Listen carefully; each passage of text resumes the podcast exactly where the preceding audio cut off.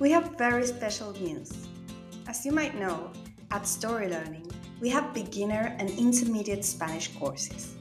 Well, later this year, we are launching advanced C1 uncovered courses.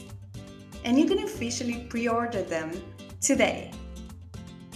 The advanced course will be released in September, but we are giving you the option to pre order for the next four days with some exciting bonuses. The languages available are Spanish, French, German, and Italian.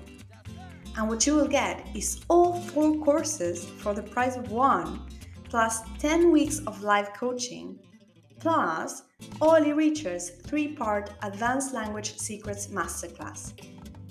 The deadline to pre order is Tuesday, February 21st at midnight. So, are you ready to bridge the gap between the intermediate and native level and experience your language like a native? Pre order your copy of Uncovered Advanced now. Find the link in the podcast description.